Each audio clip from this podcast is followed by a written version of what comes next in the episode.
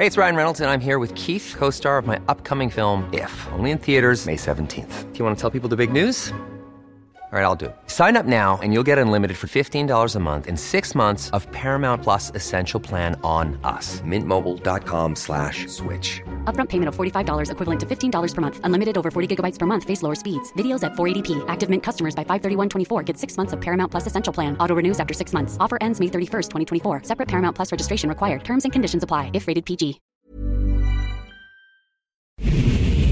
Ahora inicia A la Una con Salvador García Soto. A la una. Donde la información fluye, el análisis se explica y la radio te acompaña.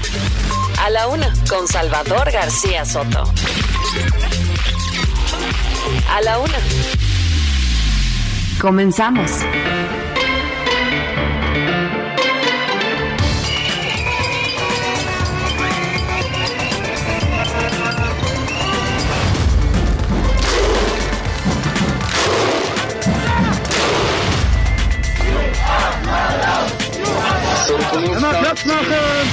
La pandemia de COVID-19 en México continúa, como ya mencionó el doctor Alcocer, a la alza, 12 semanas consecutivas.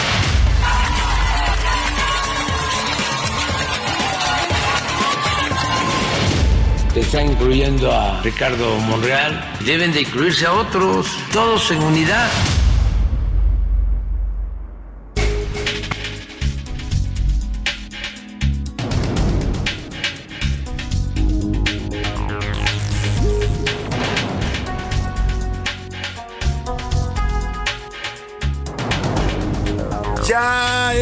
La una de la tarde en punto en el centro de la República. Los saludamos con gusto. Estamos iniciando y arrancando a esta hora del mediodía a la una, este espacio informativo que hacemos para usted todos los días, todos los días a esta hora. Aquí estamos siempre para informarle, para entretenerle y también para acompañarle en esta parte de su día. En este martes 17 de enero arrancamos esta transmisión en vivo y en directo.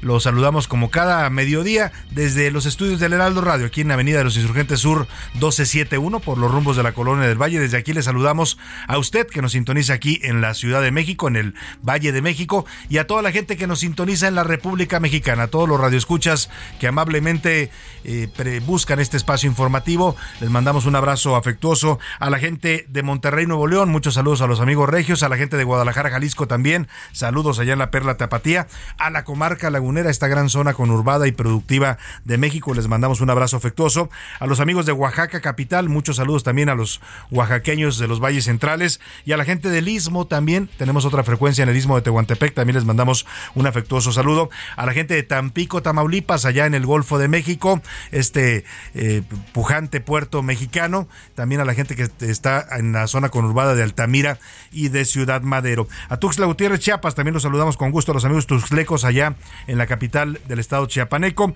A Chilpancingo Guerrero, por supuesto, capital también del estado guerrerense. Les mandamos un abrazo afectuoso. Igual que a la gente de Yucatán, Nuevo León, que están incorporándose este mes, este año prácticamente arrancaron el año con nosotros con esta nueva frecuencia 96.9 de FM, El Heraldo Radio allá en Mérida, Yucatán. En, saludamos también a la gente al otro lado del río Bravo.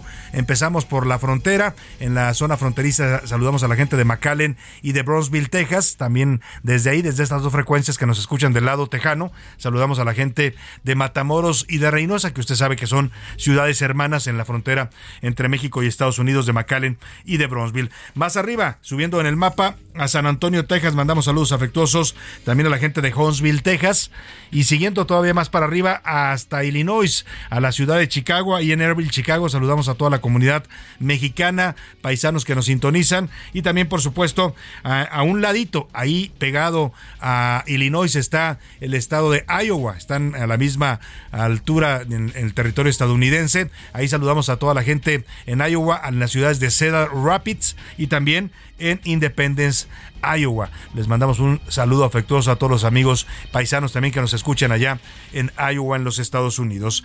Dicho esto, pues no me queda más que desearle que este martes esté marchando bien para usted, que este día haya comenzado bien y que vaya desarrollándose pues favorablemente para usted, que todos los pendientes, tareas, todas las actividades que usted tiene que realizar en este día, su trabajo, sus asuntos eh, personales, sus asuntos del hogar se vayan resolviendo favorablemente, que todo le vaya saliendo bien y si hay problemas, si hay contratiempos, ánimo, ánimo que nos queda todavía la mitad de este día y lo que resta de la semana para resolver cualquier situación adversa. Y ahora sí vamos a la información que le tengo preparada en este martes. En este martes además, eh, eh, pues todavía con estos eh, calor frío, ¿no? Amanecemos muy frío, estamos amaneciendo a 7, 6 grados centígrados. Al mediodía, como ahora, tenemos 22 grados centígrados y por la noche se esperan hasta 5 grados centígrados. Así es que, pues no se confíe usted en que si sale a esta hora del día, acá en la Ciudad de México, le estoy diciendo, y en buena parte del país, ¿eh? porque esta onda fría número 21 que nos está afectando está también eh, pegando a varios estados, pues no salga. Yo le recomiendo siempre con un suéter, con una chamarra, con algo que se pueda abrigar, porque aunque el mediodía hace calor y hace mucho sol, por la tarde suele refrescar.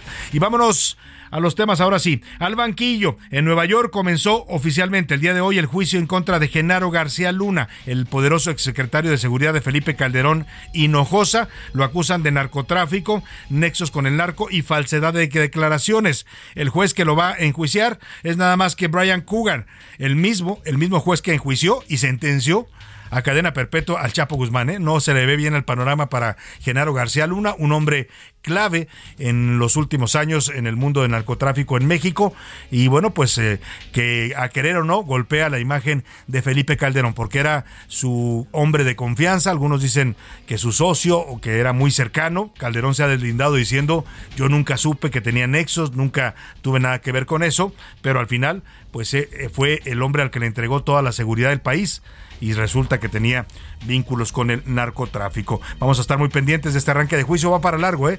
Va para largo, son por lo menos dos meses lo que se estima, pero hoy comienzan ya las audiencias, los argumentos de la Fiscalía de Brooklyn allá en Nueva York, del distrito de Brooklyn y por supuesto de la defensa del mexicano García Luna. Y en sus marcas, listos. Alejandra del Moral arrancó ya su precampaña con la Alianza Va por México para ser gobernadora, la primera gobernadora del Estado de México, en esta alianza que conforman el PRI, el PAN y el PRD. Un evento muy al estilo priista en Toluca, echaron la casa por la ventana, ya sabe. Mire, si los de Morena, que son el partido en el gobierno, andan violando la ley, haciendo actos ya masivos fuera de campaña, la jefa de gobierno Claudia Sheinbaum, Marcelo Ebrard, Adán Augusto, bueno, pues los de los otros partidos, como el PRI y el PAN, dicen, pues nosotros también vamos a violentar las leyes. Y revés, en el caso de la joven Ariadna Fernanda, asesinada en octubre de 2022. Usted se acuerda de este caso polémico. La asesinaron aquí en la Ciudad de México y fueron a tirar el cuerpo a Morelos. Después allá la fiscalía dijo que había muerto por una broncoaspiración, que al parecer estaba alcoholizada. La fiscalía de la Ciudad de México dijo que no, que era un feminicidio, que se tenía que investigar así porque había muerto por golpes.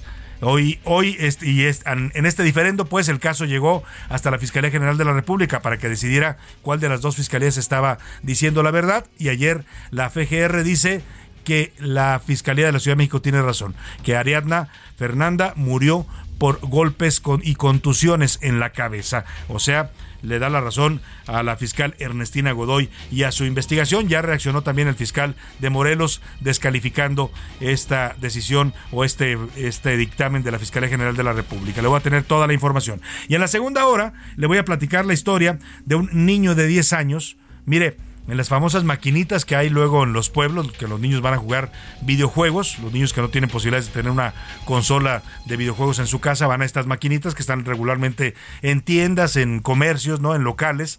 Bueno, pues ahí estaban jugando dos niños, uno de 11 años y otro de 10. El de 10 le ganó la partida al niño mayor y el niño mayor se molestó tanto que fue a su casa, tomó la pistola de su padre y regresó a matar al niño que le había ganado el videojuego. Hay todo un tema aquí, en, hay investigaciones por supuesto y hay también un tema a debate que le vamos a plantear en las preguntas del día. Le voy a contar toda la historia con nuestros corresponsales. En los deportes, en suspenso, los Vaqueros de Dallas apalearon y eliminaron a los Bucaneros de Tampa Bay. Tom Brady va a evaluar su retiro definitivo en la NFL. Además, histórica, Charlín Corral se convirtió en la primera jugadora de la Liga Femenil Mexicana en anotar cuatro goles en un partido. Las Tuzas golearon 10 a 2 al Toluca. Nos va a informar de todo esto Oscar Mota. Y en el entretenimiento, Ana Yarrega nos va a hablar sobre los dos sonados casos de abuso y acoso en el medio del espectáculo. Por cierto, también en estos asuntos del espectáculo, eh, nos enteramos hoy que Gloria Trevi acaba de demandar al eh, comentarista Chumel Torres por un tuit que subió haciendo una broma sobre las acusaciones de trata que por cierto le acaban de revivir en los Estados Unidos. Vamos a hablar de este asunto también con en Anaí Arriaga y de entretenimiento. Como ve tenemos un programa variado con mucha información, con muchos temas para estar informándole, también para debatir, para comentar, para hacer la polémica que siempre le proponemos sobre los temas públicos y para eso le hago las preguntas de este martes. En A la Una te escuchamos. Tú haces este programa. Esta es la opinión de hoy.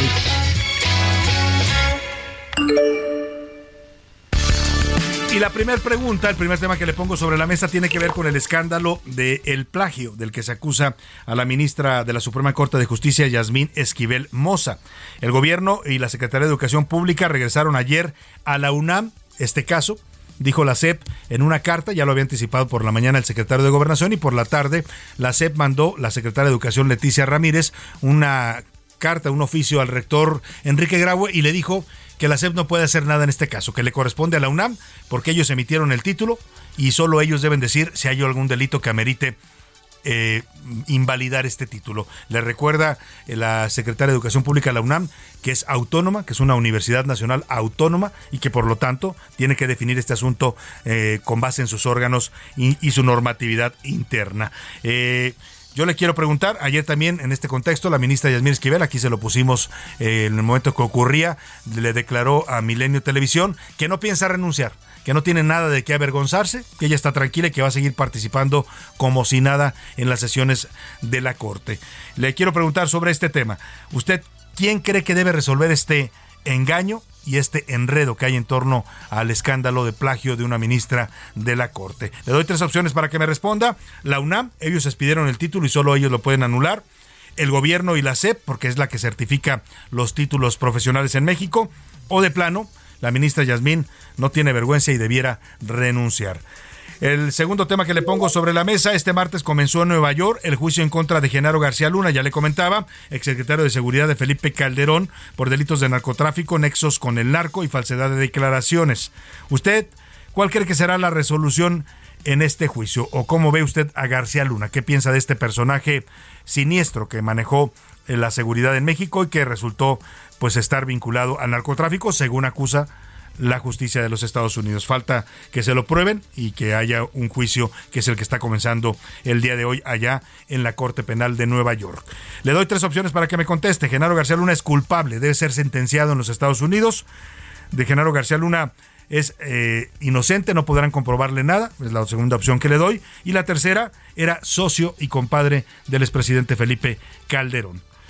El último tema, el último tema que le pongo sobre la mesa tiene que ver con este eh, caso que le voy a platicar, esta historia ocurrida allá en un pueblo de Veracruz, en la Perla Veracruz, con este pequeño de 11 años que asesinó a otro niño con el que jugó una partida de videojuegos en una maquinita y le ganó y entonces fue por una pistola a la casa de su papá, que no sé por qué tenía una pistola el papá, regresó y lo mató. Ya le quiero preguntar de quién es la responsabilidad en un caso de violencia infantil como este, violencia infantil grave de los padres que tienen armas en casa y no son responsables en, cuidarlas, no dejarlas al alcance de los niños, de los gobiernos que no han podido frenar la violencia ya en más de 20 años que tenemos en México sumidos en esta violencia y estos niños pues son parte de esa violencia, la ven todos los días, o de plano también de la sociedad mexicana que ha normalizado y hace apología de la violencia y de los narcotraficantes.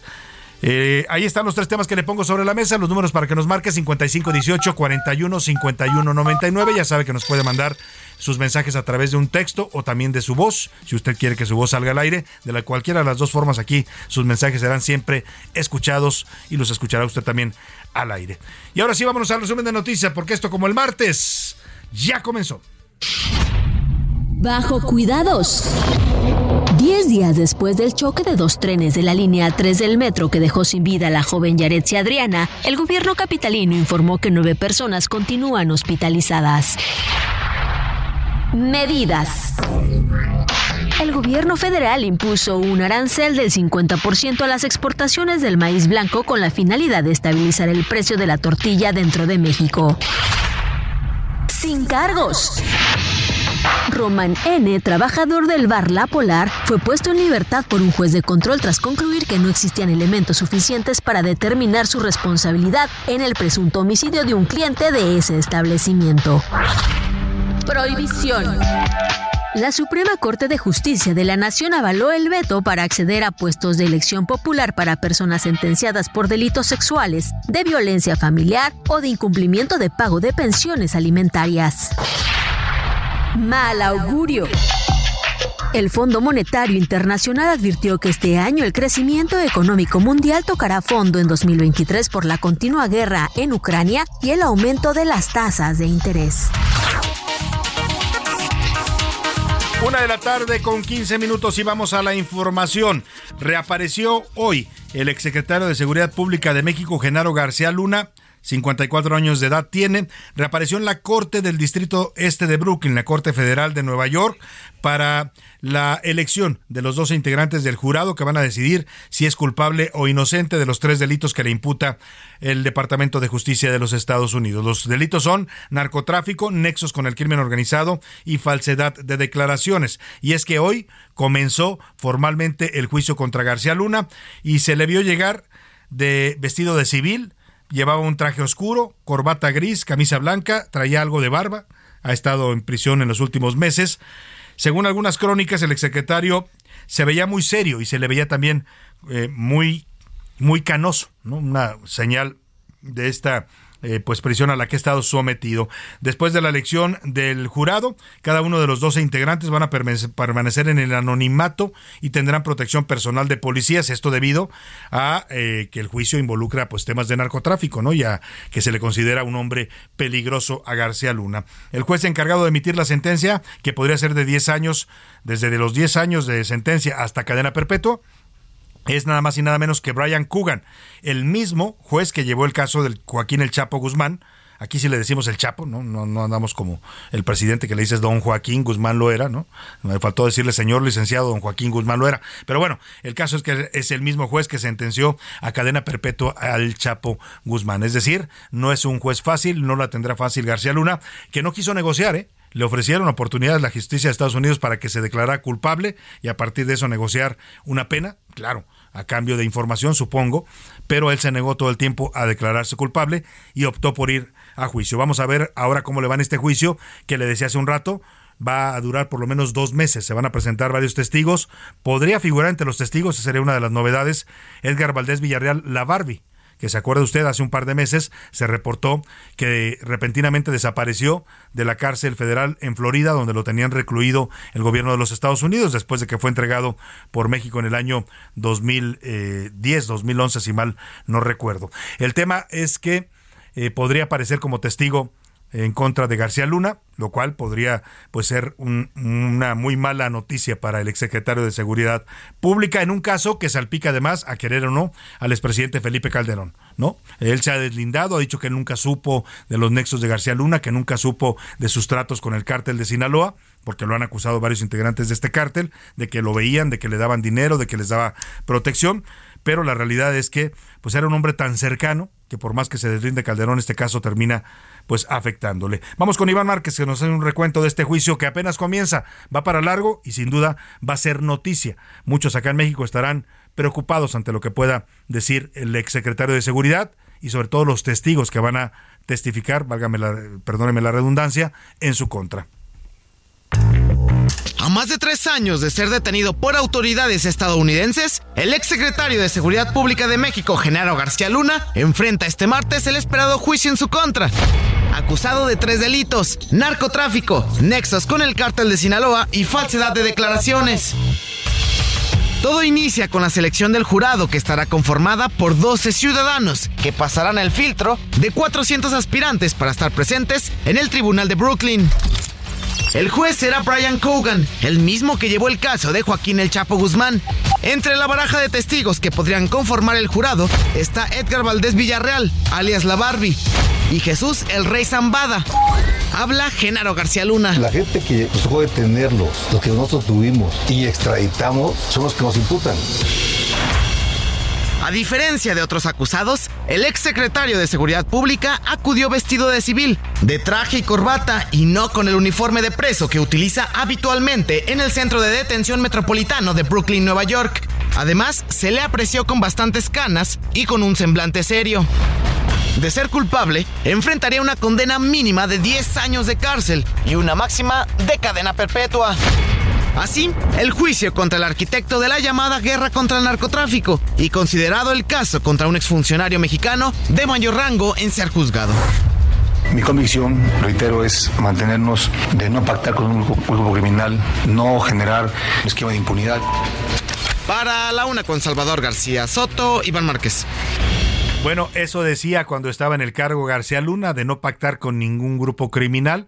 Hoy, según la justicia de Estados Unidos y las acusaciones que le hacen, claramente pactó pactó con el cártel de Sinaloa. Se dijo mucho, ¿eh? y aparecían, además no solo era lo que se comentaba y era Vox Populi, yo llegué a publicar columnas sobre este tema, porque aparecían frecuentemente mantas de estas narcomantas de otros grupos que acusaban a García Luna de estar coludido con el cártel de Sinaloa. Él siempre lo negó.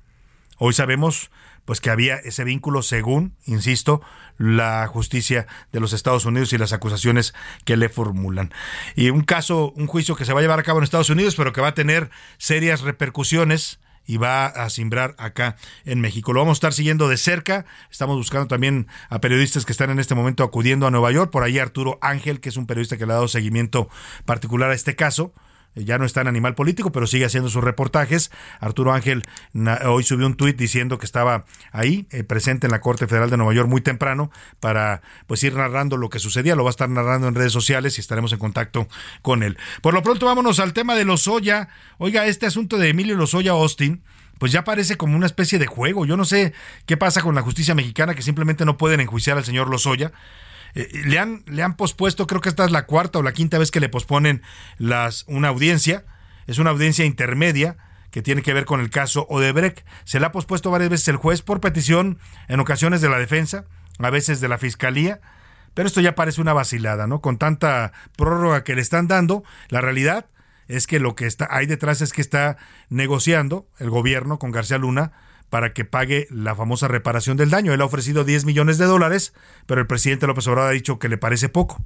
Y en ese estira y afloja es que la justicia pues queda ahí como pues como un show, Vamos allá hasta el reclusorio donde está siendo en el juzgado, donde está ocurriendo esta audiencia que acaba de ser pospuesta. Israel Lorenzana, cuéntanos, te saludo, muy buenas tardes en el reclusorio norte. Salvador García Soto, muchísimas gracias. Pues fíjate que una vez más se ha pospuesto aquí en el reclusorio norte esta audiencia con Emilio Lozoya Austin. Y es que la madre de Emilio Lozoya, Salvador, apeló al sentido humano del presidente para obtener un acuerdo reparatorio en el caso Odebrecht.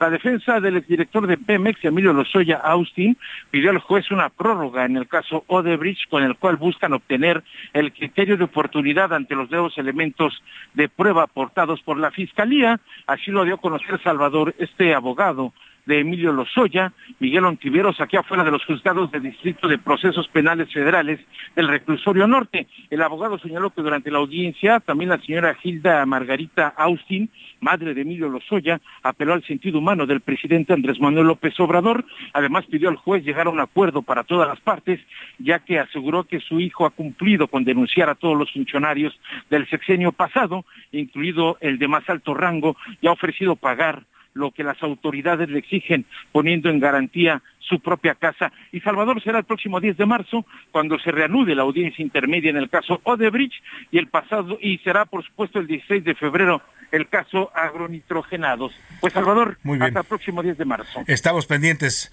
Vamos a ver si no la vuelven a posponer, porque así se la han llevado. Llevamos ya meses esperando esta audiencia y la pospone una y otra y otra vez el juez a petición de las partes. Estaremos atentos, Israel. Te agradezco tu reporte. Buenas tardes. Salvador, buenas tardes. Oiga, y en el Estado de México ya empezó su precampaña Alejandra del Moral, la candidata de la Alianza Va por México. Más adelante vamos a ir con nuestro corresponsal para que nos cuente, porque hicieron todo un evento, ¿eh? Al estilo priista, ya sabe. Los priistas, cuando tenían el poder, hacían actos, eh, pues, eh, muy vistosos, ¿no? Con, todo y acarreo, por supuesto. Ellos inventaron el acarreo, que ahora lo practica muy bien también López Obrador y Morena, ¿no? al final son priistas de formación. Pero por lo pronto, el presidente López Obrador hoy criticó a la Alianza Va por México. Dice que es un contubernio descarado y que ya chuparon faros, dice los del PRI. Ya se arreglaron que el PRI va a apoyar al PAN aquí en la ciudad y en la presidencia. O sea que los que están apuntados del PRI ya chuparon faros. Bueno, pues vámonos, vámonos a la pausa con música. Es la número uno de la lista de Billboard el año pasado, según la revista Billboard, el mejor éxito del año pasado. Se llama Bad Habit o Mal Hábito y la canta Steve Lacey.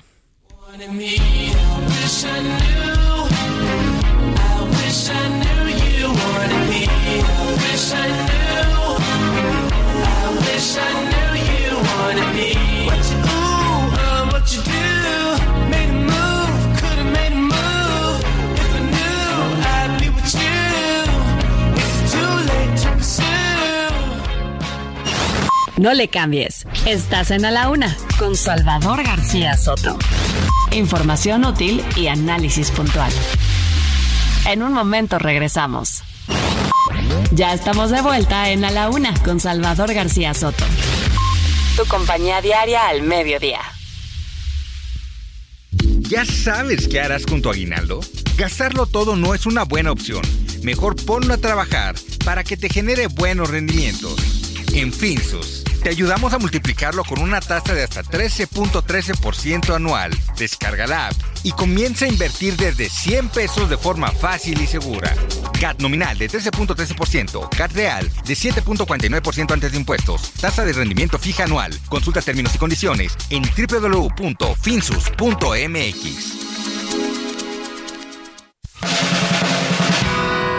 La rima de Valdés o de Valdés la rima. Y salió de nuevo Anaya con otro de sus videos, exiliado y de paseo, en su cámara se explaya. Y uno dice, vaya, vaya, a ver qué traes, don Ricardo, ni perezoso ni tardo, ¿contra quién se fue otra vez? ¿Cómo que quién? Pues Andrés se le fue como leopardo, que porque no aprovechó la visita del gringuito, que en vez de hacer negocito, él nomás habló y habló y Anaya lo criticó, y en otro énfasis que hizo, también dijo que el preciso quiere que seamos pobres y que siempre poco cobres, que hay que hacerle caso omiso. Mientras tanto, una vez más, yo en verdad me voy parejo. Pienso que ambos son pen... consejos, ellos no escuchan jamás. Anaya, Andrés, tan cual más, en esta bella nación no existe la oposición y tampoco ni a quién irle. Nadie está para servirle. A México, qué cañón.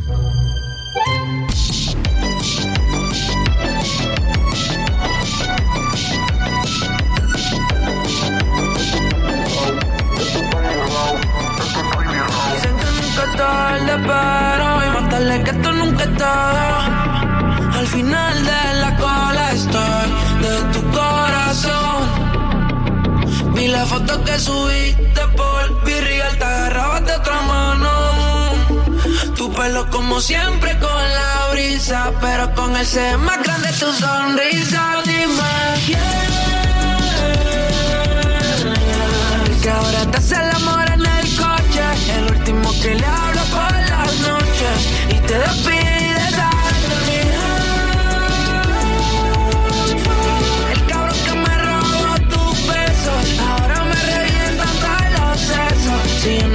Una de la tarde con 33 minutos. Este ritmo que escucha de regreso de la pausa es el cantante puertorriqueño Raúl Alejandro. Aparece en el número 92 de la lista de Billboard en los éxitos del año pasado. Y este cantante puertorriqueño pues está en el punto ideal entre la frescura del New Wave que canta a este ritmo y el impulso de los, del llamado freestyle de los años 80. Lo conocemos más como reggaetonero, ¿no? Como cantante de trap también, es de los más conocidos, de los más seguidos por los jóvenes. Ahora es tiene un joven, tiene 30 años y también incursiona en estos nuevos ritmos musicales que suenan, suenan bastante bien. Escuchemos un poco más de Rabo Alejandro y dime quién. Y seguimos con más para usted aquí en la Una. Anoche no me pude aguantar, lo tuve que mirar. Me empecé a tocar recordando. Puede que te borre el tatu del nombre mío, pero han sido muchas sábanas mojas que son testigos. A la una, con Salvador García Soto. Una de la tarde con 34 minutos. En estos momentos, la secretaria de Seguridad Federal, la señora Rosa Isela Rodríguez, le acaba de dar posesión al nuevo director de la Guardia Nacional, el señor David eh, Orozco. David eh, se llama David Córdoba Campos, perdóneme, David Córdoba Campos es un oh, eh, eh, comandante de la Guardia Nacional. Eh, es un comandante del ejército mexicano, fue oficial mayor del ejército, fue director del Instituto de Servicios Sociales de las Fuerzas Armadas, el ISFAM, y ahora es el nuevo director de la Guardia Nacional. Ayer lo anunció el presidente López Obrador. Hay muchas críticas, ¿eh? porque hablan de que se está militarizando cada vez más la eh, seguridad, la vida pública en este país, algo que ya no es novedad en este gobierno. Pero bueno, vamos a escuchar el momento en que Rosa Isela le dirige unas palabras después de haberle tomado la protesta de ley al nuevo director militar de la Guardia Nacional. Comisarios, inspectores, oficiales y escala básica, integrantes de la Guardia Nacional.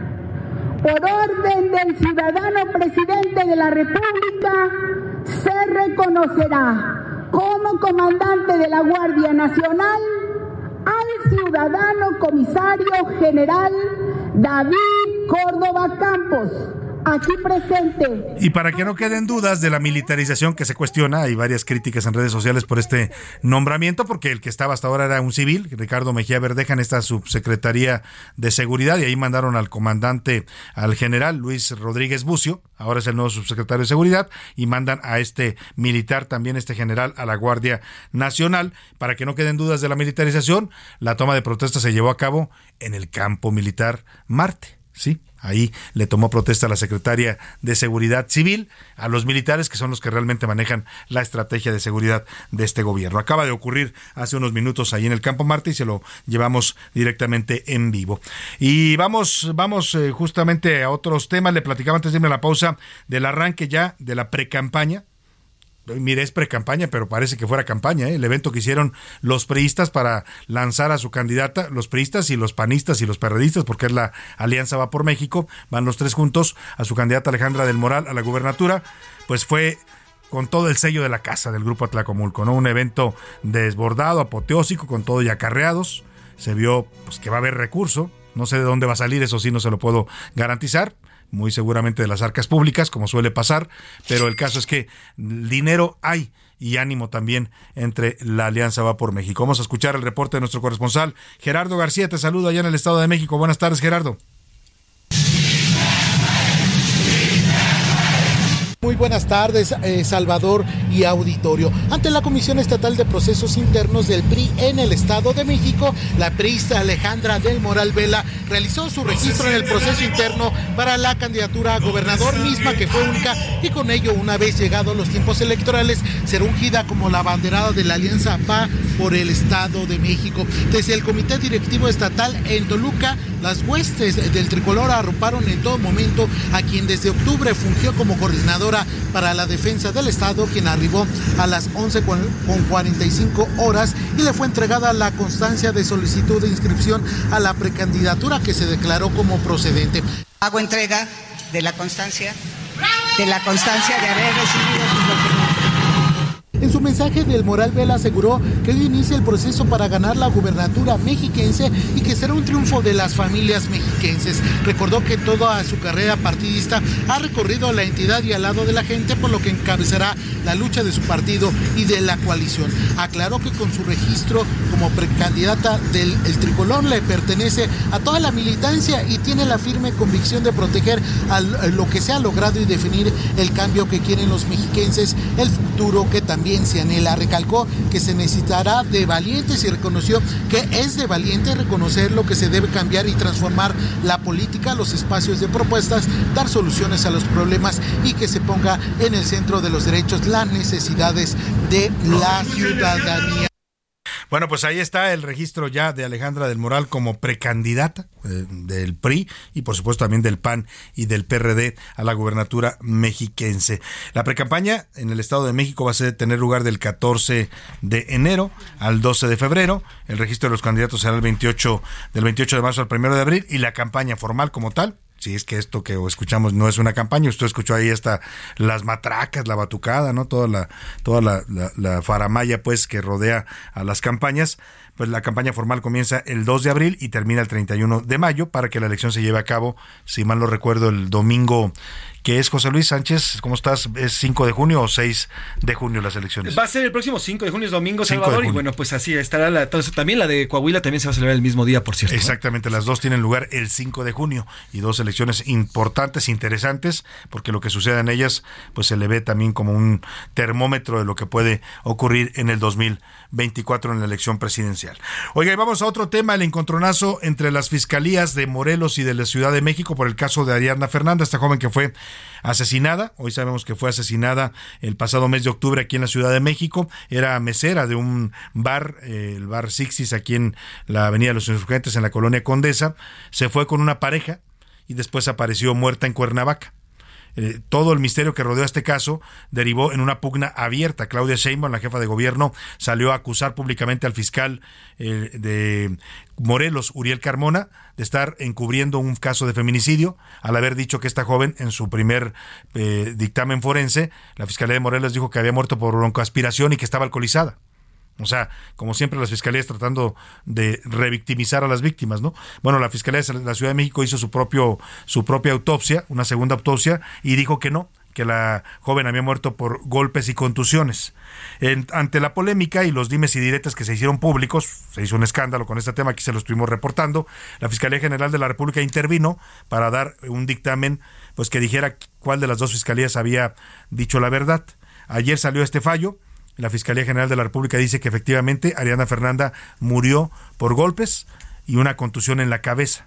Así lo dice textual el dictamen forense de la Fiscalía General de la República, es decir, le da la razón a la Fiscalía de la Ciudad de México. Hay reacciones tanto de la jefa de gobierno como del fiscal de Morelos, pero antes Mica Ramírez nos hace el recuento de este caso.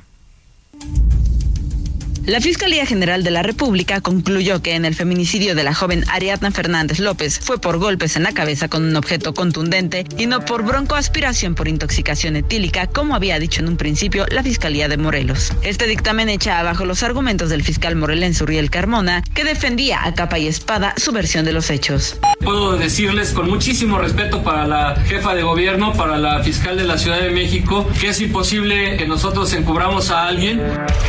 La General de la República de Alejandro Gertz Manero considera que no es posible darle sustento a la versión de las autoridades morelenses de que la joven había muerto asfixiada por su propio vómito y señala que el trauma múltiple se ratifica como causa de la muerte. Ariadna, de 27 años, desapareció la noche del 30 de octubre. Acudió a un restaurante Fishers en la colonia Condesa de la Ciudad de México. Luego estuvo con amigos en el departamento de Rautel N y su novia Vanessa N. Ambos están detenidos por la muerte de esta joven y por intentar ocultar el feminicidio.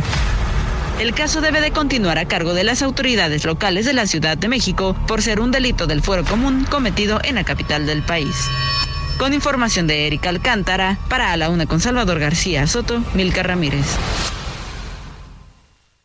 Ahí está el recuento de este caso que confrontó a estas dos fiscalías en algo inédito. ¿eh? No recuerdo yo un pleito como este que ocurrió entre la Fiscalía de la Ciudad de México, la jefa de gobierno Claudia Sheinbaum y el fiscal de Morelos, que se hayan estado acusando públicamente de mentir uno al otro, de falsear una investigación, de encubrir a una, eh, un feminicidio y de tratar de encubrir también a los asesinos de Ariadna Fernanda. Le decía que hay reacciones, ya la, la eh, Fiscalía de Morelos sacó un comunicado diciendo que no es jurídicamente vinculante la opinión de la que emitió la Fiscalía General de la República. Dice que la Fiscalía de Morelos no fue requerida formalmente para entregar información o constancias procesales del caso y no está, por lo tanto, en condiciones de pronunciarse al respecto porque desconoce los trabajos forenses de la Fiscalía de la Ciudad de México, además de los estudios que sustentan la postura de la Fiscalía de la Fiscalía General de la República. Niega la fiscal o el fiscal, más bien Uriel Carmona, que haya pugna con otras fiscalías e insiste en que el eh, trabajo de sus forenses, el que dijo que había muerto, la causa de muerte de Ariana Fernanda era por broncoaspiración, es correcto. Hoy eh, la jefa de gobierno también reaccionó Claudia Sheinbaum y se volvió a lanzar con todo. ¿eh? Dice en un mensaje que subió a su cuenta de Twitter Claudia Sheinbaum, hoy acuso nuevamente al fiscal de Morelos por encubrir el feminicidio de Ariadna. La Fiscalía General de la República da la razón a la Fiscalía de la Ciudad de México. Habrá justicia para Ariadna y debe haber sanción para quien dolosamente ocultó la verdad. Cero impunidad. Ahí está Ahí está ese eh, asunto. Y es que el fiscal siempre sostuvo que esa era la causa de muerte, el fiscal de Morelos. Tenemos el audio donde en el mes de octubre, cuando se produjo este encontronazo público entre las dos fiscalías, eh, esto era lo que sostenía el fiscal de Morelos el 4 de noviembre, Uriel Carmona. Lo que nosotros tenemos corroborado jurídicamente y científicamente es que la causa de muerte de Ariadna N es por una, una, grave intoxicación alcohólica y una consecuente broncoaspiración. No encontramos en ella huellas de violencia. Técnicamente, forensemente, hasta este punto, la necropsia no es coincidente con un feminicidio. Eso es lo que sostenía la Fiscalía de Morelos en noviembre pasado, cuando se produjo este choque, y lo sostiene todavía hoy. El, fiscal insiste hoy en su comunicado que su dictamen, su necropsia eh, forense, su dictamen forense es el correcto, que la joven murió por broncoaspiración e intoxicación alcohólica. Acá la Ciudad de México tiene otra versión insiste como la Fiscalía General de la República, porque así lo dijo ya la FGR, pues que sí murió por golpes y violencia por contusión. Bueno, pues ahí dejamos el tema, vamos a estar pendientes de lo que se vaya generando. Por lo pronto vamos al tema del COVID, porque mucha gente piensa que el COVID ya pasó, ¿no? que ya no hay que preocuparse. Yo veo a la gente que no trae cubrebocas en ningún momento, aunque esté en un espacio cerrado. Eh, está bien, cada quien, eso es una decisión personal, ¿no? Ante la pues el, desgarriate que tuvimos en las políticas de salud de este gobierno, que nunca definieron claramente eh, si era un obligatorio, ¿no? Lo, definieron un tiempo, pero luego lo dijeron que ya no, eh, eh, pero que dejaron que cada estado pusiera su propia normatividad. El caso es que la, los casos de pandemia están repuntando en México como en el resto del mundo, ¿eh? China, Corea, varios países de Oriente tienen ya mm, la India tienen miles, miles, cientos de miles de casos diarios hay hospitalizaciones, hay también muertes. Claro, ya hemos hablado de estas nuevas variantes. Hay otra en Estados Unidos que le llaman el Kraken, así la han denominado eh, popularmente. Es una variante altamente contagiosa que además se reproduce mucho más rápido en el organismo que sus variantes anteriores, como la Omicron. La buena noticia es que no está siendo tan letal, ¿no? Porque la gente está ya vacunada, lo cual no quiere decir que no vaya usted a contraer la enfermedad. Eh, lo dice hoy el subsecretario Hugo López Gatel, reconoció que la pandemia lleva 12 semanas en aumento y la tendencia de casos en México va al alza. Y es muy seguro que va a pasar esto en estos meses de invierno y sobre todo porque en Estados Unidos también ya se registró este repunte. Esto fue lo que dijo el subsecretario de Salud. Informo que la pandemia de COVID-19 en México continúa, como ya mencionó el doctor Alcocer, a la alza. 12 semanas consecutivas. Hay un gran contraste entre casos que siguen en aumento y un leve aumento de las hospitalizaciones y las defunciones. Una y otra vez explicamos que esto quiere decir el efecto positivo de la inmunidad, de la protección que brindan principalmente las vacunas. 8% es la ocupación hospitalaria en camas generales y 3% en camas de terapia intensiva o su equivalente. Pues ahí, ahí está. Perdóname, ahí está lo que dice López Gatel, no, no agarraba el, botón del aire. El tema es que pues sí, están repuntando los casos en México. Afortunadamente hay menos hospitalizaciones y muertes, pero las hay. ¿eh? Hay gente que todavía, sobre todo la gente que no está vacunada, sí se vuelve a requerir hospitalización y en algunos casos hay, sigue habiendo muertes por COVID en México. Oiga, vamos a otro tema importante. Eh, se está empezando a mover lo, el famoso Plan B de la reforma electoral de López Obrador. Hay leyes que se van a empezar a aplicar a partir de las reformas que aprobó el Congreso y que pues buscan restarle facultades al INE, buscan recortarle presupuesto personal y entre esas facultades hay datos eh, delicados porque se pretende que el INE ya no pueda sancionar a funcionarios públicos que hagan campaña con recursos públicos o que emitan opiniones o que den conferencias, por ejemplo, como la mañanera, ¿no? Donde pueden hablar de obras de gobierno y, pretenden que esto ya no sea sancionable. Hago contacto para hablar de este tema con el consejero electoral del INE, Ciro Murayama. Ayer publicó un artículo muy interesante en el diario Reforma titulado En marcha el plan B, dañar la equidad electoral. ¿Cómo está, consejero? Qué gusto saludarlo. Muy buenas tardes. Salvador, qué gusto, gracias por la oportunidad. Buenas tardes.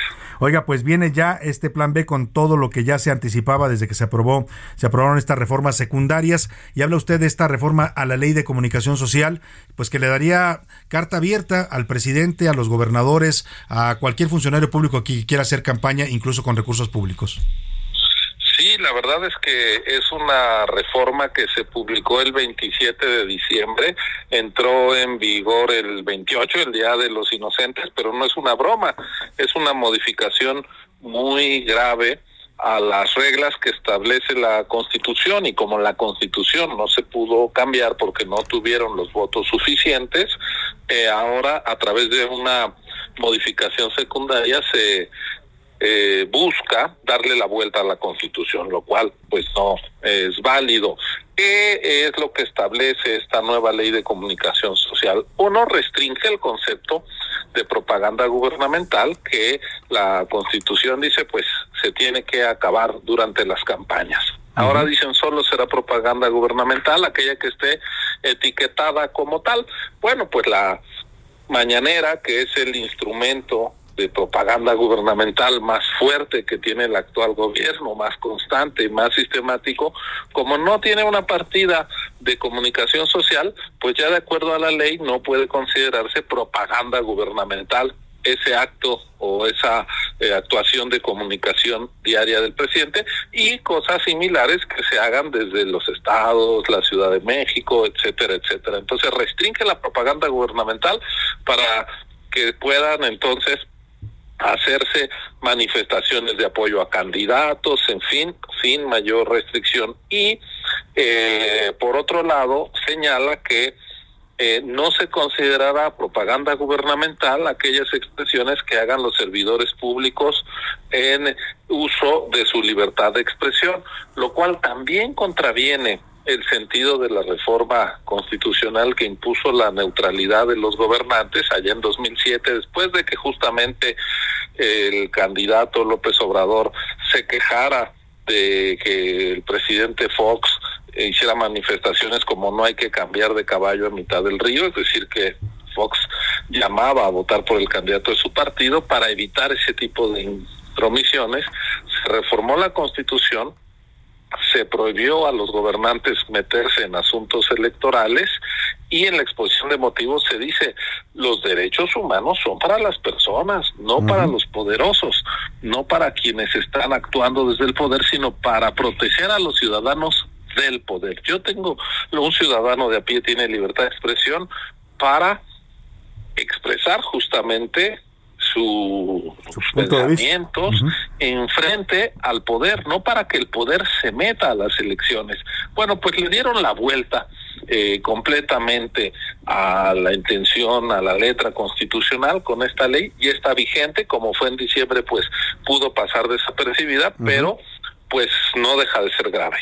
Ahora, esto va a afectar, dice usted, la equidad electoral porque claramente pues beneficia a quien tiene el poder. Eh, puede ser el presidente, pueden ser los gobernadores de Morena o gobernadores también de otros partidos, pero, pero en todo caso altera estas reglas de competencia, ¿no?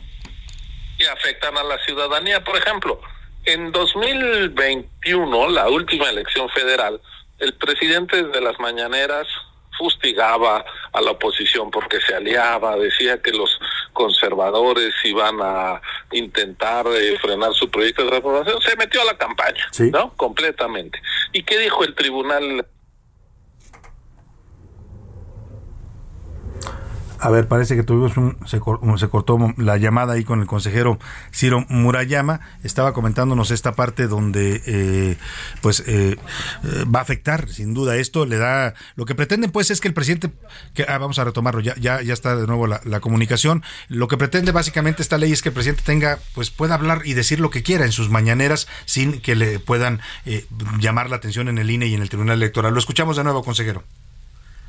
Sí, en el proceso electoral del 2021, la última elección federal, el tribunal determinó que en 80% de las conferencias mañaneras el presidente hizo propaganda gubernamental indebida interfiriendo en las campañas. Bueno, ahora con esto lo que tratan es de eh, darle cobertura legal para que el presidente sea un protagonista de las campañas de las elecciones, cuando pues a él le tocó ser el protagonista de la elección que ganó pero no de la que sigue. En la próxima elección él tiene que ser gobernante para todos los mexicanos, ser neutral, no tratar de llevar agua al molino de su partido y lo mismo cualquier otro gobernador eh, del partido que sea, es incorrecto que sean ellos quienes regresen y salten a la cancha de un partido que ya no les corresponde a tratar de patear el balón a su favor. Entonces, pues esperemos que esto pueda ser revertido por la Corte. En el INE se está preparando ya una controversia constitucional en esta materia. Esperamos que haya otro conjunto de acciones. Eh, la, eh, quienes tienen la facultad, la potestad de presentar acciones de constitucionalidad, ojalá también lo hagan para evitar este daño a la equidad en las elecciones que eh, pues se impuso con esta eh, anticonstitucional nueva ley de comunicación social. Pues vamos a estar pendientes de estas controversias y estas acciones de inconstitucionalidad y ver si la Corte pues ordena frenar estas leyes que ya están entrando en vigor y como bien dice usted y documenta en este artículo publicado en el diario Reforma, pues eh, van a afectar claramente la equidad y las reglas de la contienda electoral en México. Le agradecemos como siempre, consejero Ciro Murayama. El, el, el agradecido soy yo. Muchas gracias. buenas Hasta tardes. Luego. Es el consejero electoral del INE, Ciro Murayama. Me voy a la pausa y regreso. Tengo mucho más para usted en la segunda hora de A la Una. No le cambies. Estás en A la Una con Salvador García Soto. Información útil y análisis puntual. En un momento regresamos. Ya estamos de vuelta en A la Una con Salvador García Soto. Tu compañía diaria al mediodía.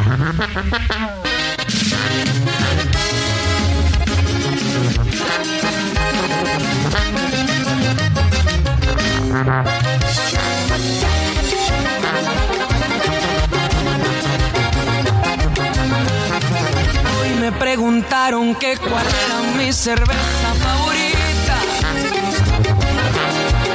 Y yo contesté, y yo contesté, cervezado por su boquita. Luego me dijeron no hay cerveza como te gusta el tequila.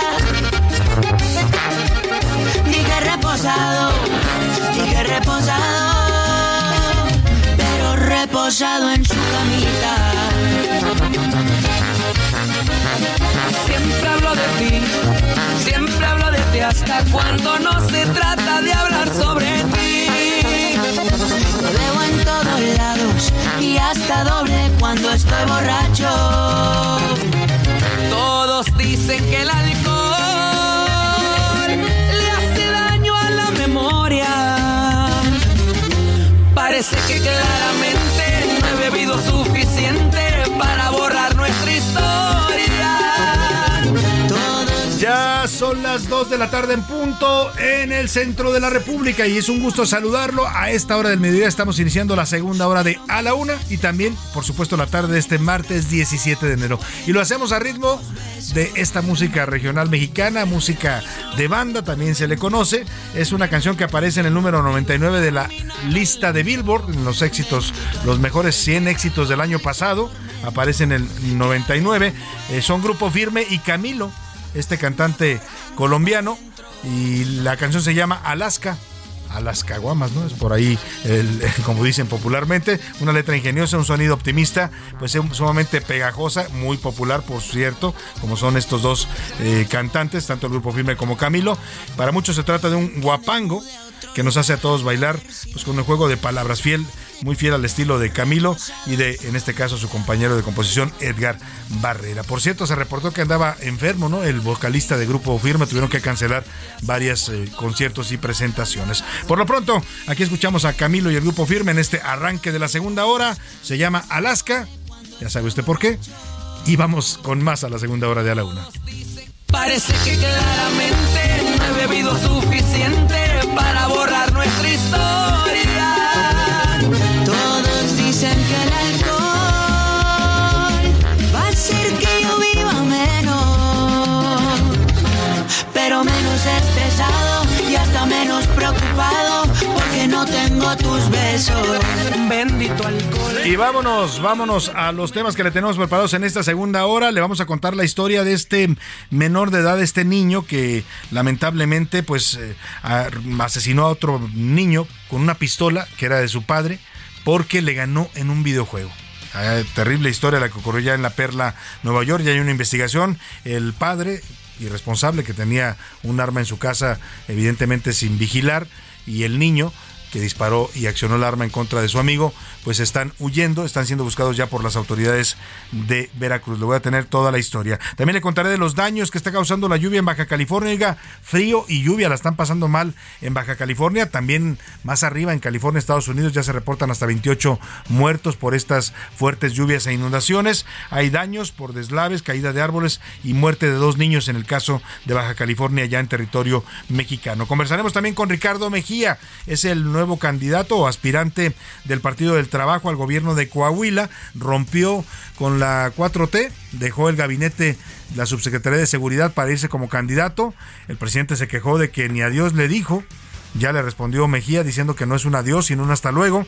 Bueno, el tema es que hay ahí, pues evidentemente molestia y causó mucho, mucho ruido en la 4T esta renuncia del subsecretario que se va como candidato del Partido del Trabajo, porque además les quita un aliado, ¿eh? O sea, Morena va prácticamente solo en Coahuila, lo cual disminuye sus posibilidades de enfrentar al aparato priista que dirige el gobernador Miguel Riquelme. Vamos a estar hablando de todos estos temas, pero por lo pronto, como siempre a esta hora del día, lo más importante es escucharlo a usted, sus opiniones y comentarios, y para eso ya están conmigo aquí en la mesa y les doy la bienvenida a José Luis Sánchez. ¿Cómo estás, José Luis? Salvador García Soto, ¿cómo estás? Laura Menela, que también va llegando por acá. Bonito martes, bien. Estamos con frío, yo estoy entre frío y calor, pero bien, todo muy bien, a darle. Ah, es que hay que andar preparado para las dos Sí. cosas, ¿no? Trae, se trae uno como capas, ¿no? Entonces ya cuando hace calor te quitas una capa y ya te vas dejando y ya cuando vuelve a hacer frío te pones otra vez el suéter o la chamarra. Laura Mendiola, bienvenida, ¿cómo estás? ¿Qué tal, Salvador? ¿Qué tal, José Luis? Pues aquí justamente con saco, pero también con chamarra, como si nos agarrara Claro. el Polo Norte, porque sí.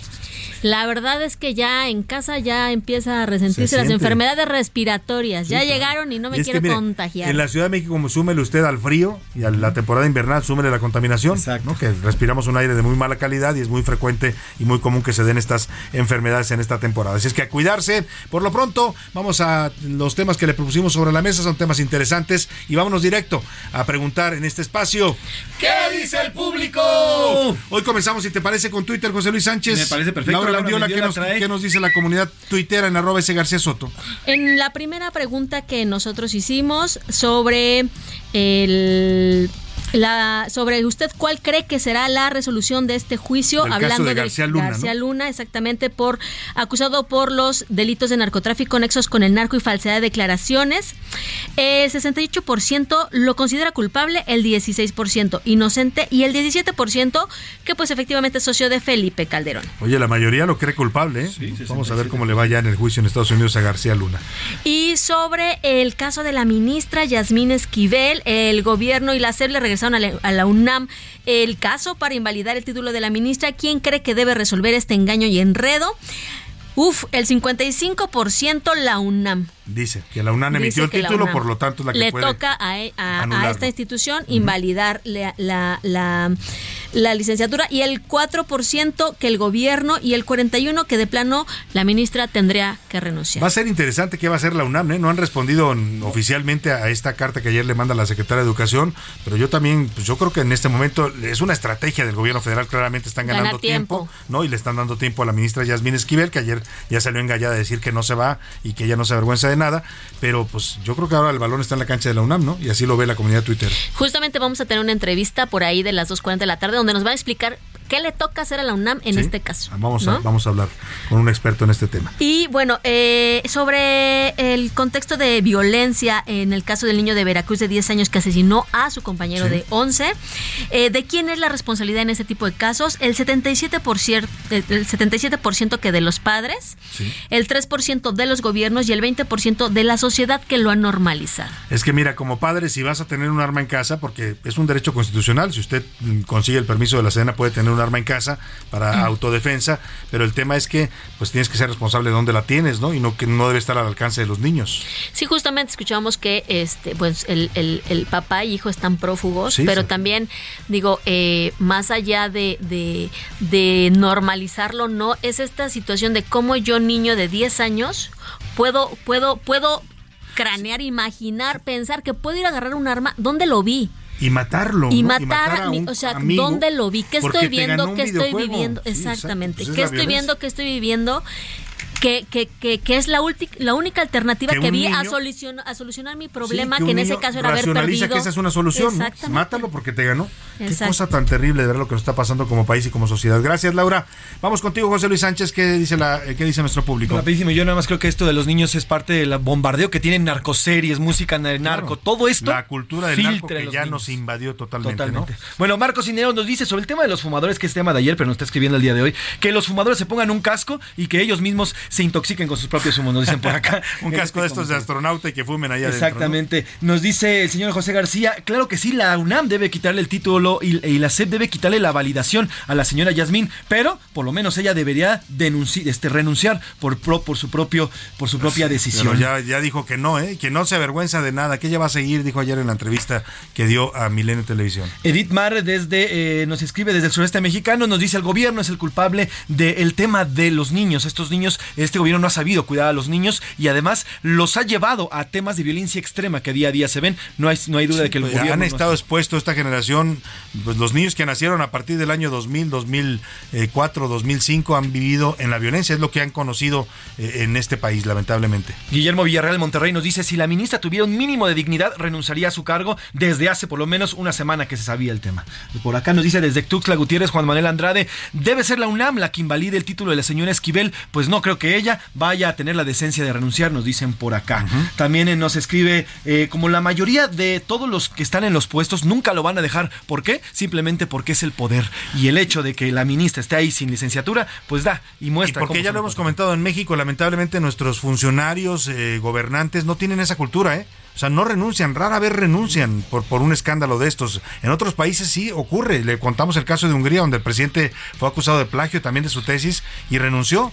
Aquí en México se aferran al cargo y dicen no me voy y no me voy y no me voy y háganle como quieran. Aunque los exhiban, aunque les demuestren que cometieron un delito, en este caso una falta ética y moral como es plagiar una tesis, aún así se aferran al cargo. Albert Dussel nos dice, la ministra Viña es la que tiene que, renunciar. García Luna tiene que pasar por el proceso judicial a pesar de estar estigmatizado y la culpa es de los padres por haber permitido no solamente las armas, sino que este niño tuviera acceso a la violencia.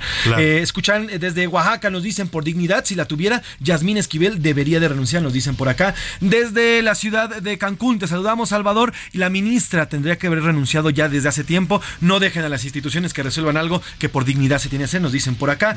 También eh, nos mandan muchas luz. Buenas tardes, Salvador. Es la UNAM, nos dice Alberto Colima. Es la UNAM la que debe retirar el título de señora Yasmín Esquivel, nos dice Alberto desde Colima. Eh, también nos dice eh, Oigan, ¿sí es cierto que el presidente no acabó la secundaria? Bueno, no, sí, sí la acabó. Este, no, no, sí acabó la secundaria, pues terminó la licenciatura también, a duras penas, ¿eh? Porque tardó muchos años, ¿no?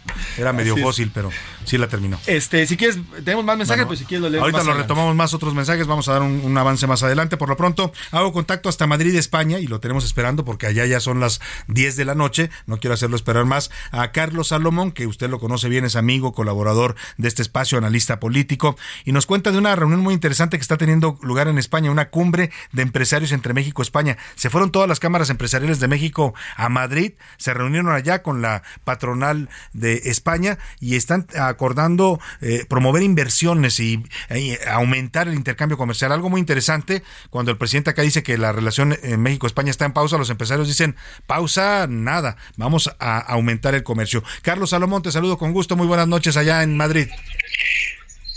Buenas tardes, Salvador. Buenas tardes, José Luis. Lo, que tú puedes pausar las relaciones gubernamentales, las relaciones burocráticas, Salvador. Lo que no puedes pausar es la vida. La vida, esa camina sola más allá de los gobiernos, Salvador. O sea, la vida camina más allá de los gobiernos. Mira, eh, España tiene cuarenta y tantos años en la nueva democracia y aquí hay un grupo empresarial muy poderoso que es la patronal y aquí ellos han, han, buscado una relación con la, la patronal de México y las reuniones han sido exactamente cómo coincidir en agenda para construir empleo, para construir, cómo dijera, este, proteger el, el, medio ambiente, generar sobre todo trabajo, salario. Y ha sido una reunión muy provechosa que va a concluir, por cierto, saludo, te lo digo, es una exclusiva el jueves. El rey de España saluda a la delegación mexicana patronal en el Palacio de la Zarzuela. O sea, ha sido un diálogo muy abierto de dónde y cómo invertir, de qué hacer como pueblo. Pues tú puedes, te repito, puedes pausar dos veces las relaciones burocráticas entre los gobiernos. Y yo, como tú me conoces, yo soy una gente, y yo tengo amigos en España de la izquierda, de la derecha, del centro, pero entre la ideología yo me quedo con la amistad. Y uno tiene que privilegiar siempre la amistad, el cariño, la generosidad, más que las posiciones ideológicas. Y es lo que ha pasado con el, pueblo español y con el pueblo mexicano. Eh, ambos pueblos se comunican más allá de que los gobiernos se puedan tener grandes diferencias. Evidente que a Pedro Sánchez le cae gordísimo el presidente de México y es evidente que al presidente mexicano le cae gordísimo el presidente español Pedro Sánchez. Pero eso es problema de ellos, Salvador. las, eh, la pausa solamente se da en la burocracia, no se da en la vida, Salvador.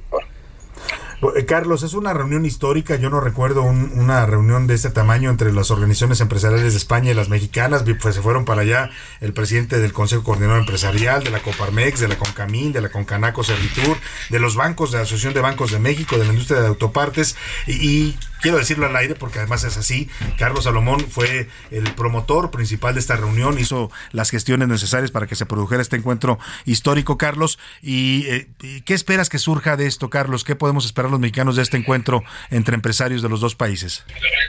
Primero, Salvador, destruir el mito de que una pausa burocrática, un rompimiento de relaciones como lo hizo un tiempo Echeverría, eh, destruye las comunicaciones. Las comunicaciones son los estados de ánimo y la gente se comunica.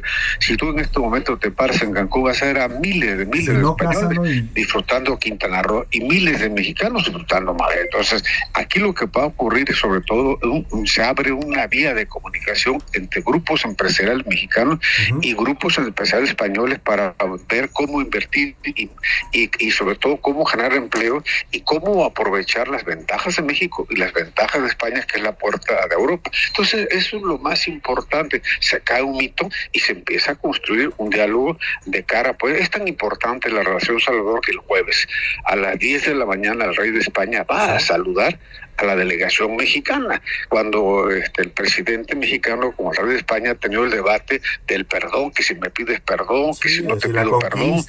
esos son debates, como dijera, muchas veces, perdón que me eh, para entretener, pero el debate de fondo debe ser eh, cómo invertimos, cómo generamos empleos, cómo generamos inversiones y sobre todo cómo se construye una relación cultural y económica más profunda entre los pueblos, Salvador. Claro, hablamos de un país como España que es el segundo socio comercial de México, Carlos, después de Estados Unidos son los que más invierten en México, por eso también la trascendencia de esta reunión y también también hablamos de que los empresarios mexicanos también están interesados en invertir en España.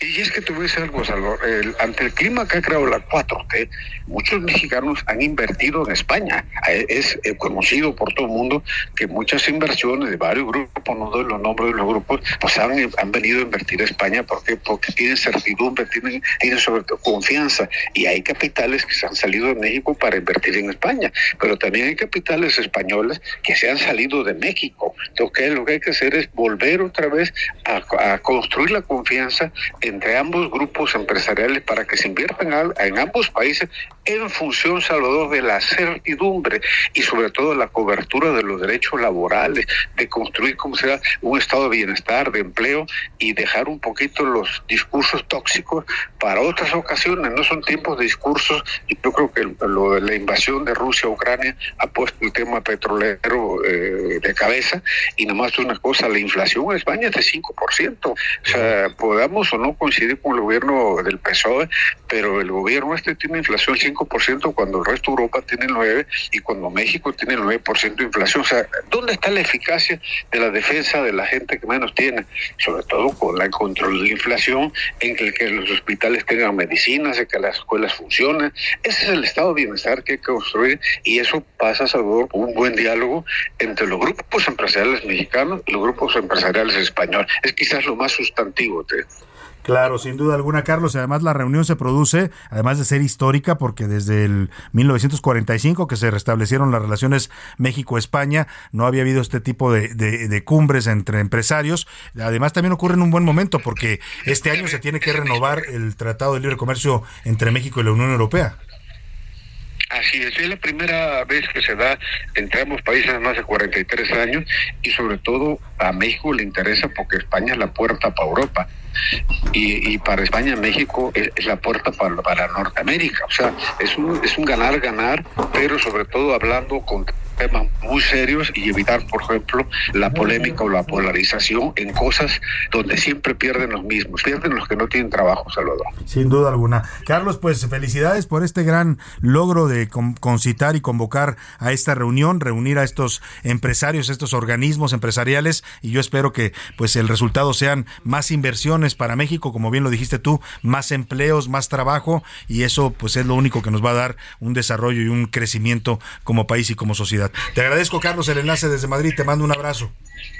Un abrazo a todos y buenas tardes allá. Muy buenas noches allá a Carlos y estaremos pendientes ya de los acuerdos finales. Ya lo decía Carlos Salomón y se nos adelantaba que el jueves termina esta cumbre, eh, se llama Foro Empresarial México-España, eh, termina el jueves y los va a recibir el rey de España. De ese tamaño es la importancia que le están dando en España a, México eh, y a las inversiones mexicanas y también, por supuesto, a las inversiones españolas en México que ya sabemos están presentes en los bancos, el principal, el segundo banco más importante, los dos bancos más importantes importantes de este país en este momento son españoles, el Santander y el BBVA, eh, están presentes en el tema energético con energías renovables, tienen fuertes inversiones. Y también hay empresarios mexicanos, Carlos Slim tiene ya empresarios, tiene inversiones allá en España, usted puede ver los VIPs en España, ¿eh? ahí en Madrid hay VIPs, hay eh, de, algunas cadenas mexicanas que ya están operando allá, el Atlético San Luis, por ejemplo, pertenece al Atlético de Madrid, ¿no?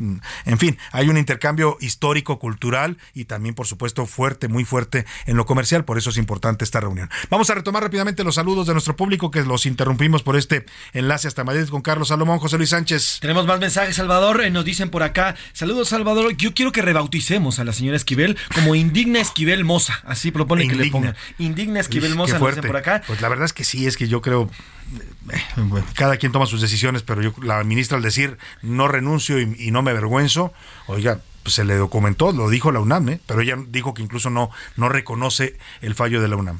Nos dicen también por acá, Yolita, Yolita Ortiz, hola, yo creo que la ministra está acostumbrada desde siempre a ser deshonesta y es tramposa, por eso es que hoy dice que no tiene ningún tipo de, tema en cuanto a seguir adelante en, sus, en su trabajo como ministra. Saludos, Salvador. Saludos. Ángela desde Istepec, Oaxaca, nos dice, estamos aquí presentes en A la Una, por dignidad, si la tuviera, Yasmín Esquivel debería renunciar también, nos dicen eh, por acá. Salvador y todo el equipo, eh, saludos, la ministra con su proceder de querer sostenerse en su mentira ya descubierta, lo único que hace es que cuando ella haga o diga o mencione cualquier cosa arriba en el estrado, si nos dice, bueno, por el pleno, le ponemos en el pleno de la Suprema Corte, pues no se le va a creer, no le vamos a creer los mexicanos lo que ella diga en el... Ese es el tema, yo me pregunto de qué le va a servir a Yasmín Esquivel aferrarse a, a un cargo, que es un cargo importante, sin duda ser ministro de la Corte no lo logra cualquiera, pero y ella lo logró con, con merecimiento, o sea, porque tiene una carrera de treinta y tantos años en, en, instancias judiciales y jurisdiccionales, pero ya lo que dice nuestro radio escucha tiene toda la razón, va a quedar marcada y cualquier fallo que diga incluso puede ser impugnado ¿eh? por los que se vean afectados a partir de todo este escándalo del plagio. Nos dice por acá Luis Enrique, no pone su pedido, pero saludos a Luis Enrique también. La culpa no solamente es de los padres, sino también de un gobierno que sea, que no ha, que ha permitido, que ha permitido que música, lo que decíamos hace rato, música, la apología del crimen y, del narco, ¿no? Que lo tolera el gobierno. y, la sociedad también es responsable porque mucha gente anda oyendo corridos de estos, ¿no? y, y, bueno, el futbolista este, el Cata Domínguez, que vistió a su hijo de, sicario, ¿no? de sicario del Chapo junto con los invitados. Es decir, también somos responsables, yo creo que mutuamente el gobierno y la sociedad, ¿no? se va a ir muy, muy, raro en lo que diga, pero yo veía a Jimán y, por ejemplo, Jimán hacía buenas cosas por su sociedad. Hoy, pues todo el tema, los niños están cerca del tema del narcotráfico, del tema de las series, la música, balazos. narcoseries que muchas las produce el señor Epigmenio Ibarra que es el principal propagandista de este gobierno, ¿eh? y él ha hecho mucho dinero con las famosas narcoseries, ¿no? Hizo esta de, ¿cómo se llamaba? Muy famosa de... Eh, eh de digo, ¿cuáles son las que hizo? La, Reina del Sur en un principio, ahora ya, ya la produce, hay una nueva temporada que ya produce que hay del Castillo, pero hay varias otras varias que fueron exitosas, ¿no? E Algos Comunicación, que es parte de, este, de esta empresa, produjo El Señor de los Cielos, por ejemplo, La Señora Cero, Ingobernable, La Doña, El Chema, Camelia la Tejana, La Patrona, entre otras narcoseries que ensalzan y convierten estos personajes en héroes. Claro, sin duda alguna. Bueno, pues ahí están los temas, les agradecemos como siempre que se comuniquen, saluditos brevemente. Así es, tenemos más saludos, bueno, nos sigues felicitando por el tema de la aniversario de ayer. Saludos a Juan Manuel Ramírez también. Saludos también. Bueno, tenemos muchísimos mensajes. Saludos a Iván Rodríguez también. Saludos. Gracias por sus mensajes. A todos ellos. Menciónalos también a los que nos faltan. Sí, tenemos también a, a ver, María González también. Rafael Reyes Vázquez también. Saludos. También nos está mandando mensajes de felicitación. Maestro Héctor Martínez Farías. Gracias. Saludos al maestro Martín. También saludos a Yolita Ortiz. Ya la saludamos también. Bueno, por ahí dice por dignidad tendría que renunciar. Nos dice la señora Ángela también por acá. Se refiriéndose a la ministra Yasmín Esquivel. A Tano, así se va a llamar. Tano Rodríguez. Saludos al señor Tano. Espero que no sea como Thanos, porque ya sabemos que tenemos. Juan Manuel Andrade desde Tuxtla Gutiérrez, también saludos hasta Chiapas. A todos. Muchos mensajes. Muchos saludos a todos, la verdad, por comunicarse con nosotros. Sígalo haciendo al 55 18 41 51 99. Nos vamos a ir a la pausa con esta canción que es la número 100 de la lista de Billboard de los éxitos del 2022 y se llama It's Corn o Es Maíz. La canta Tarik de Gregory Brothers and Resist Therapy. Es la canción que apareció en el último lugar, pero entró a la lista de popularidad, bastante pegajosa, habla del maíz y de sus propiedades con un ritmo muy particular que va, a ver usted, se le va a quedar en la mente. Vamos a esto y regresamos con más para usted a la siguiente, al siguiente bloque de A la Una.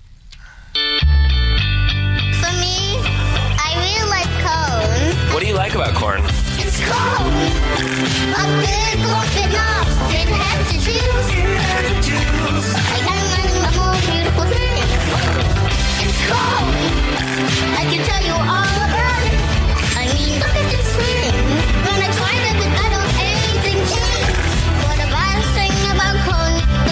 The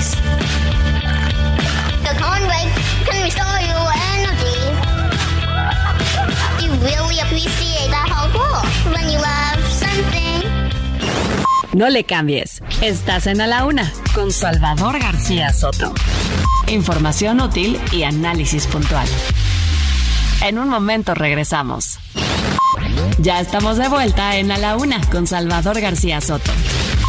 Tu compañía diaria al mediodía. Yo te di mi corazón. Lo pisaste con tu ego. Ya sé que fui mucha mujer.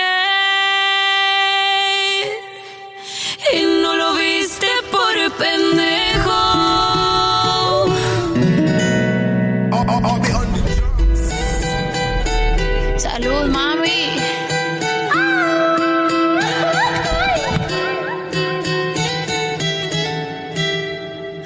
no sirve que no estorbe. Te metiste a tu gol por torpe. Te quedó grande este torque. Ya no estoy pa' que de mí te enamores, baby. Sin visa ni pasaporte. Mandé tu falso amor de vacaciones. Nunca vuelvas, que todo se te devuelva lo que me hiciste si no te acuerdas. No me vuelvas a llamar. Ya el celular. De lo tóxico que eres se volvió perjudicial. Lo que se va, se va. Conmigo no te equivoques. Lo tóxico que eres no te quiero ver más. Dos de la tarde con 31 minutos. Estamos regresando de la pausa con esta canción de Becky G y Carol G las dos G. Yo soy Salvador G. Bueno, 2022 la canción es la número 56 de la lista de Billboard del año pasado, los éxitos del 2022, una de las colaboraciones pues más exitosas del, de, de, ese año. Las dos G unieron sus fuerzas para ofrecer este himno contundente, empoderador, empoderador y desafiante. También trae por ahí sus palabras altisonantes, ¿no? Bueno, a todos se les salen. Aquí a José Luis hace ratito me están diciendo que se le salió, que llegaron muchos mensajes, pero digo, llegaron un hingo de mensajes. Pen, fue sin querer, bueno, culpa, perdón. Se le fue, se le fue a ¿Se todos.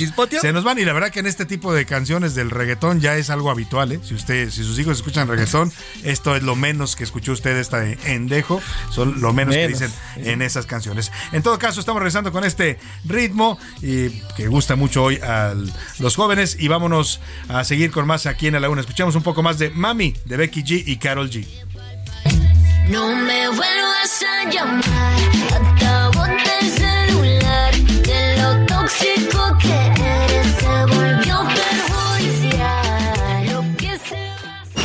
A la una, con Salvador García Soto.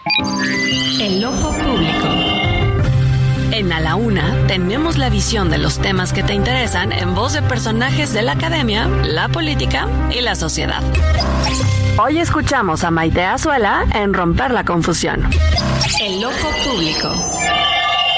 Buenas tardes, Salvador. Me da mucho gusto saludarte a ti y a tu auditorio. Ayer el presidente de México, Andrés Manuel López Obrador, dio un mensaje contundente de poder que debería preocuparnos para evitar las traiciones en la política. Es mejor llenar de militares los puestos civiles y es que luego de la renuncia y traición de Morena de Ricardo Mejía Verdeja, da dos pasos para atrás y prefiere sustituir al subsecretario de Seguridad por un mando militar que considera no lo va a traicionar porque es leal. Veo dos problemas en el nombramiento de Luis Rodríguez Bucio.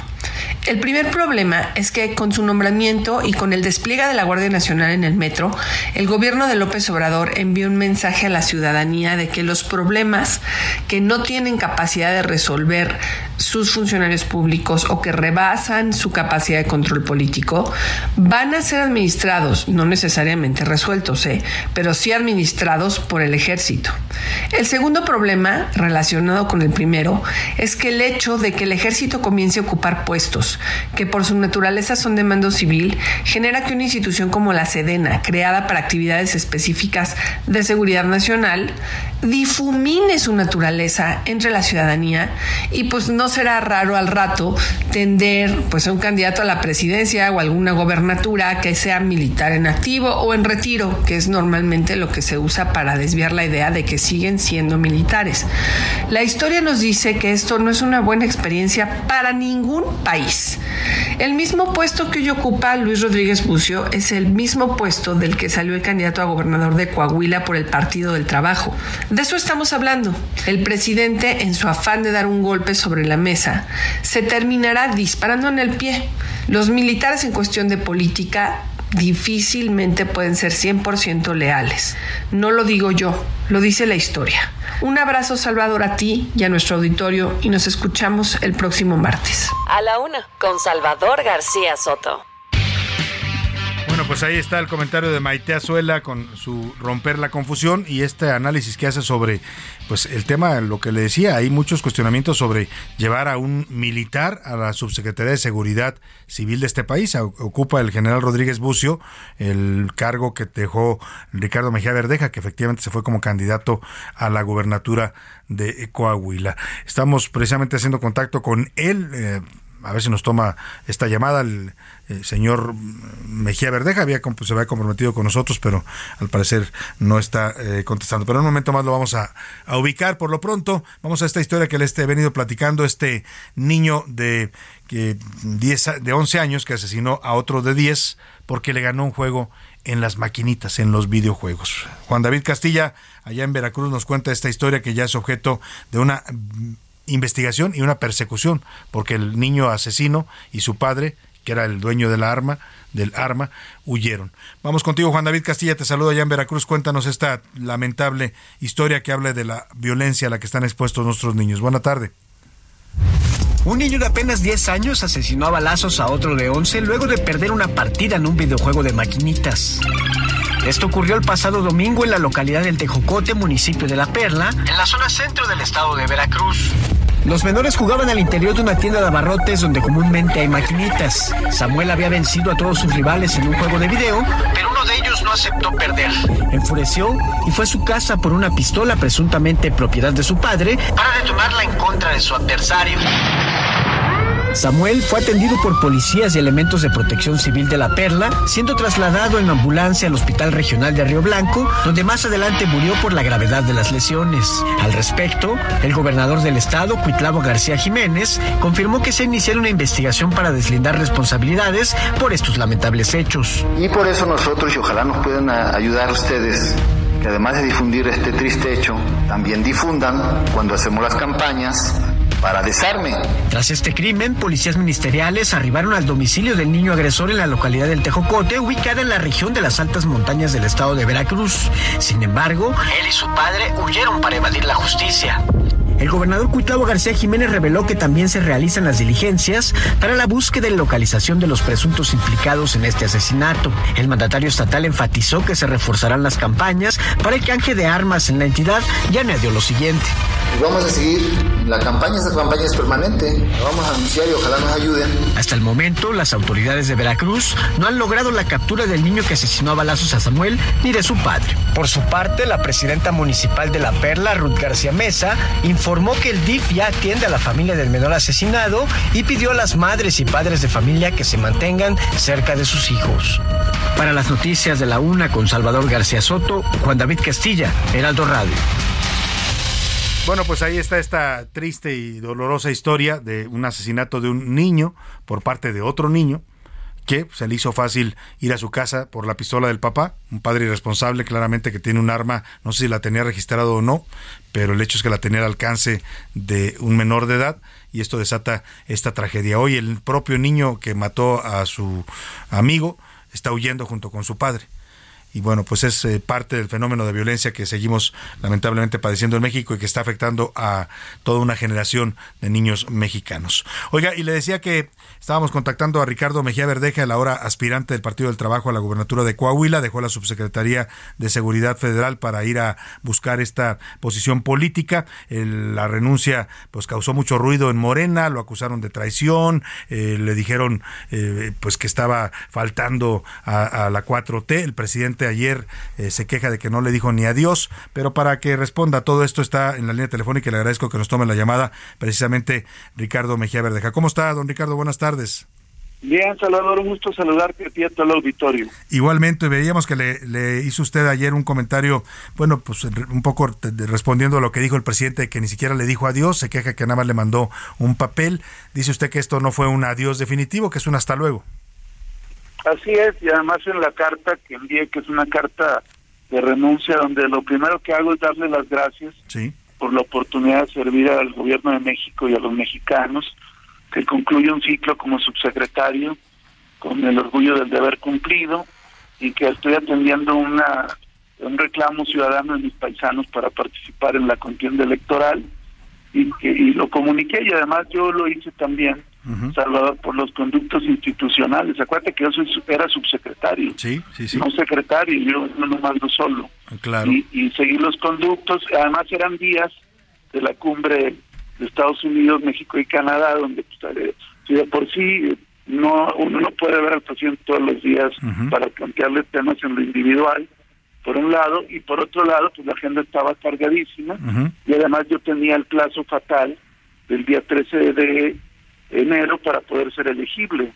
Eh, entonces, nosotros cumplimos las formalidades. Puedo entender, como lo dije, que haya eh, cierta molestia e incomprensión, pero yo tengo confianza en que al paso de los tiempos se comprenderá que lo nuestro fue legítimo.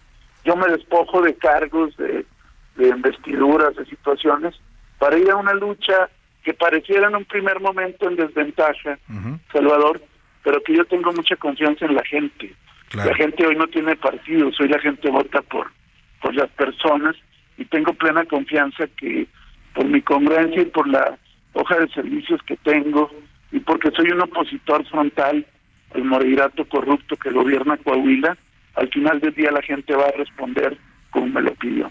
Ahora, eh, Ricardo Mejía Verdejo, usted renuncia a la subsecretaría y se va a buscar esta aspiración legítima allá en Coahuila, eh, pues desconociendo las encuestas, el resultado de las encuestas que dijeron que pues el candidato mejor posicionado era Armando Guadiana, el que hoy es candidato. Y yo creo que esto fue lo que causó mucho ruido en Morena, lo salieron a acusar de traición, le pusieron una serie de epítetos. ¿Qué Sí, piensa de eso? Quemarme en leña verde, casi al, al cadalso o al, o al paredón de fusilamiento por la herejía de querer ser un hombre libre que, que va a pedir el voto a sus paisanos.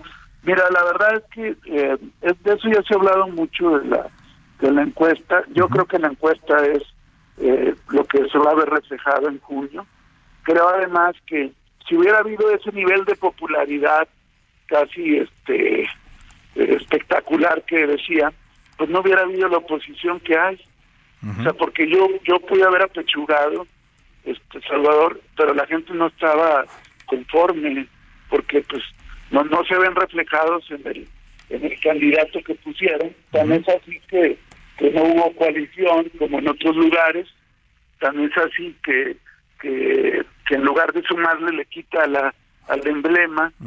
Y bueno, pues eso tú lo vas a ir viendo en el transcurso de la semana. si lo Ahora, ayer subiste un video bastante fuerte eh, respondiendo un poco a toda esta campaña que le lanzaron de descalificación por su, re- su renuncia y acusa a Mario Delgado de cosas bastante fuertes. Dice usted que Mario Delgado es corrupto y que utiliza a Morena y las candidaturas para hacer sus negocios. Así es, él tiene asesoría, siempre anda gestionando ahí, este, eh, colocar ahí empresas, este, es un mercadeo. Eh, mira, si alguien yo tengo que acusar en todo esto que pasó es a Mario Delgado. Eh, no va a los estados, no dialoga con la gente, o sea, todo a control remoto. O sea, yo he sido líder desde los casi desde niño de diferentes organizaciones y actividades y pues eso se tiene que hacer en campo. Uno tiene que tener la sensibilidad dialogando con la gente. Y además Coahuila no es de excepción, ¿eh? En Durango, que es un estado vecino, hizo lo mismo. Entonces, pues la gente ya, o sea, pareciera que tiene algo contra los norteños, Claro. este, que no siempre nos la quiere aplicar igual. Entonces, pues la gente está muy, muy molesta. Yo entiendo que luego, pues se les tiene confianza, pero pues él, él presenta lo que quiere, y fue lo que hizo en Coahuila. Pues no contra todos los norteños, porque dicen que era muy amigo de Sergio Carmona, aquel empresario tamaulipeco que asesinaron, ¿no? Que le prestaba sus aviones. Pero en todo caso, ¿usted cree que Mario Delgado, Contra algunos norteños. de algunos norteños, ¿no? Oiga, eh, ¿cree que Mario Delgado y desde el Comité Ejecutivo Nacional de Morena se manipulan las encuestas para favorecer a candidatos, pues digamos que son afines a la dirigencia? No, yo, yo no lo podría afirmar, Ajá. así como tú lo dices. Sí. Eh, yo creo que hay que revisar cada caso, pero bueno, al menos En la caso. experiencia de Coahuila es, o sea, si hubiera habido ese nivel de popularidad, la gente le estaría aplaudiendo al, al candidato a Guadiana. a, a su paso, ahí casi como un paseo triunfal, y pues no hay tal, Claro. no hay tal, ni mucho menos hay eso. Y, y mi respeto a todos los demás integrantes, ¿eh? Yo creo que eh, la responsabilidad en todo caso es de él. Creo que ahorita pues hay molestia y hay adjetivos y hay otro tipo de situaciones, pero yo apelo a, a mis paisanos, tengo confianza que quienes son los que tienen la última palabra y por eso estoy por, por ellos estoy ahí. Yo me podría haber conformado, yo podría haber apechugado, Salvador, quedado en la comodidad, no hacer olas, pero bueno, uno tiene responsabilidad y cuando uno es líder tiene que responderle a la gente. Sobre todo porque usted tenía una relación muy cercana con el presidente. El presidente lo defendía públicamente, lo elogió en varias ocasiones, le dio una conferencia eh, semanal para hablar de casos importantes en materia de seguridad y justicia. Eh, Esta relación se, Yo hice se mi interrumpe. trabajo como, Ajá. como servidor público, Sí. lo he hecho. Yo sé diferenciar mucho la parte del servicio público, institucional y gubernamental de la parte política. Por eso yo también en un ejercicio de responsabilidad, Salvador, concluí un ciclo pues para poder dedicarme en libertad. ¿Y esa Yo, relación con el presidente va a seguir o se interrumpe con esto? Pues de mi parte no, yo, yo yo siempre lo he apoyado a él, le tengo todo el respeto y la gratitud. Y, y, y te digo, yo creo que ahorita es un proceso que acaba de concluir y hay hay ciertas situaciones que pueden Claro. no gustar, pero yo apelo a la trayectoria y a los años, no no somos nuevos en esto, no Ahora- somos nuevos y además estamos actuando con mucha eh, con mucho idealismo por una causa justa sobre todo. Se va a enfrentar usted a un aparato muy fuerte, como es el aparato de- del PRI en Coahuila. Miguel Riquelme, el gobernador, tiene un control férreo de esta estructura priista. Se habla del Moreirato. ¿Se le puede ganar a esta estructura del PRI? Le pregunto porque eh, eh, Claro. usted, usted me decía hace rato que va a dar la sorpresa. Sí, pues tan es así, te digo que, que nosotros desde que llegamos en esta etapa de mi vida política hemos enfrentado una guerra sucia este, y una hostilidad terrible. O sea, prácticamente lo que se ha buscado, Salvador, es que yo no figure en el proceso electoral. Tirios y troyanos no, no me quieren ver ahí, pero la gente se ha solidarizado y saben que además no los hemos dejado colgados de la brocha y en ese sentido pues estamos trabajando con mucha responsabilidad y con mucha entrega. Eh, dice Guadiana y también Fernando Salazar, su coordinador de campaña, con los que usted compitió en este proceso interno de Morena, eh, que, que usted va a hacerle el juego al Moreirato, que en realidad va a ayudar al PRI. No, hombre, pues es absurdo, hay que ver la historia de cada quien. Eh, ya irá saliendo en la campaña, pero bueno, claro, eh, tú escuchas jamás una crítica de Guadiana a Miguel Riquelme, al contrario, puras porras, que es el mejor gobernador, que Coahuila está muy bien con Riquelme, eso es lo que dice Guadiana. Y entonces la gente dijo, oye, no hay oposición, necesitamos un candidato de oposición, y por eso pidieron que compitiera. O sea, por más que te pongan una marca poderosa, si el candidato no está a la altura, pues la gente puede optar por otro. Mira, hace hace seis años, Salvador, la oposición en Coahuila era el PAN. Sí. Estuvo a punto de ganar la Totalmente, gubernatura a Miguel Riquelme. Sí. Y, y hoy el PAN Hoy son es, aliados. es palero del PRI. Entonces, hay una sociedad que quiere un cambio, que va a buscar al candidato que realmente lo vea como el opositor. Claro. Y en ese sentido yo yo apelo al, al buen juicio de la gente. Ahora, ya sé lo que piensa de Armando Guadiana, nos lo ha dicho, nos lo dice ahora y nos lo ha dicho en otras eh, pláticas que hemos tenido, pero ¿qué piensa de Manolo Jiménez, el que va a ser candidato de esta alianza PRI-PAN-PRD? Pues él representa el moreirato, es el continuismo, eh, es una gente pues privilegiada que, que jamás ha encabezado ninguna causa y que pues pretende ahí mantener el poder para la corrupción.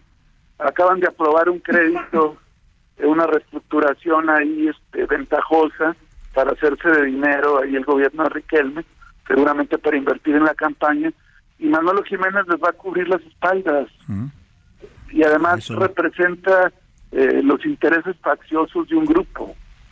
Nosotros tenemos confianza en que en que vamos a poder eh, dar el campanazo. Tú lo vas a ver.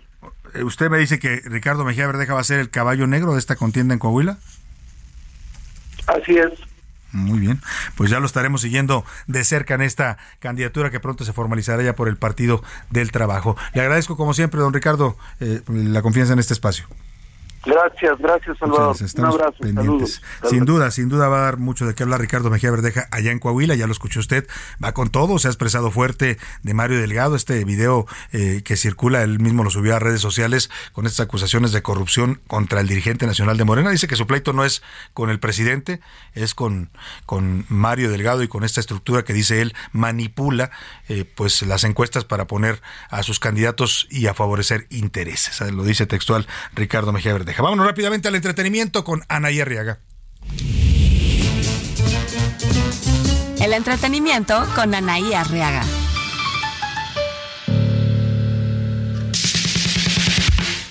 Ana y Arriaga, ¿cómo estás? Muy buena tarde. Mi querido Salvador, ¿cómo estás? Excelente tarde, feliz martes para ti y para todos. Y nos vamos con las breves del espectáculo. Sasha Sokol se mostró agradecida por las disculpas que Jordi Rosado externó. Sin embargo, al ser cuestionada por la demanda que tiene contra Luis de Llano, quebró en llanto. de una persona que encama a una niña de 14 años. Considero, no, no tengo nada más que decir. En España existe un programa que se llama Salvados. Desde el 2015 está. Ellos han logrado el primer testimonio de una mujer española que reconoce haber sufrido alguna situación de acoso por parte de Plácido Domingo. Ella no ha dudado en contar lo que sucedió, aunque guardó su identidad en el anonimato.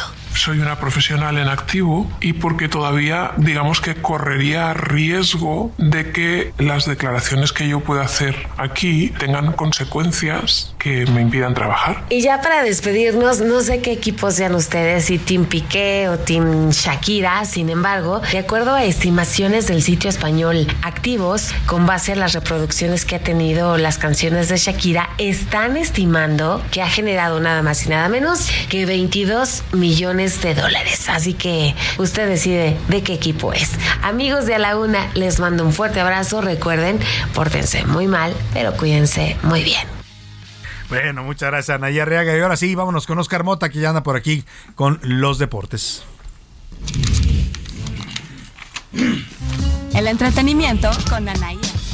Los deportes. Oscar Mota, ¿cómo estás? Una. Bienvenido. Mi querido Salvador GS, ¿cómo estás? Te mando un gran Salvador abrazo. G.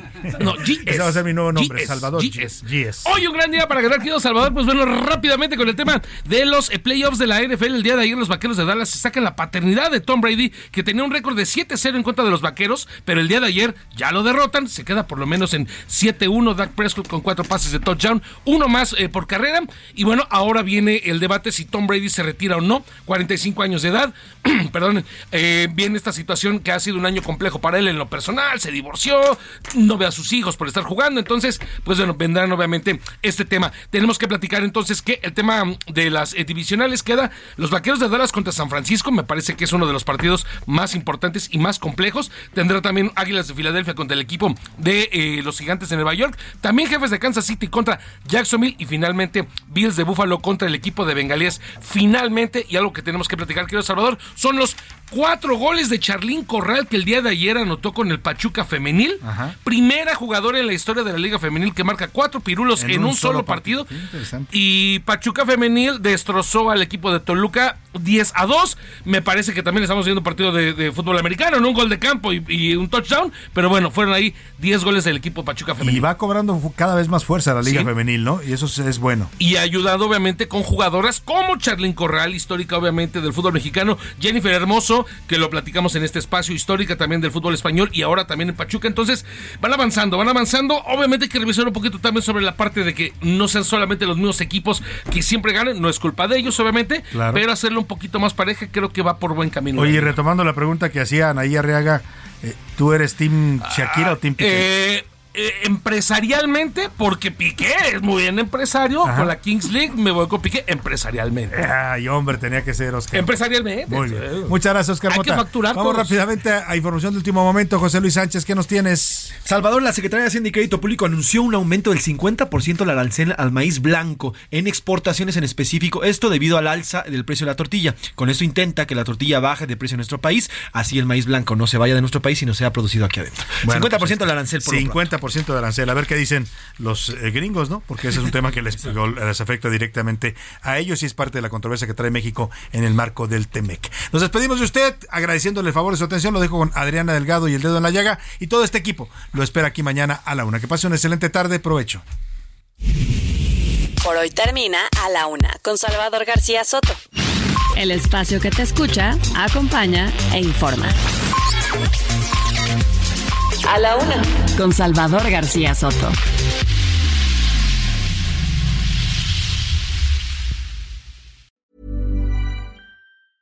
Hey, it's Paige DeSorbo from Giggly Squad. High quality fashion without the price tag. Say hello to Quince. I'm snagging high-end essentials like cozy cashmere sweaters, sleek leather jackets, fine jewelry, and so much more. With Quince being 50 to 80% less than similar brands.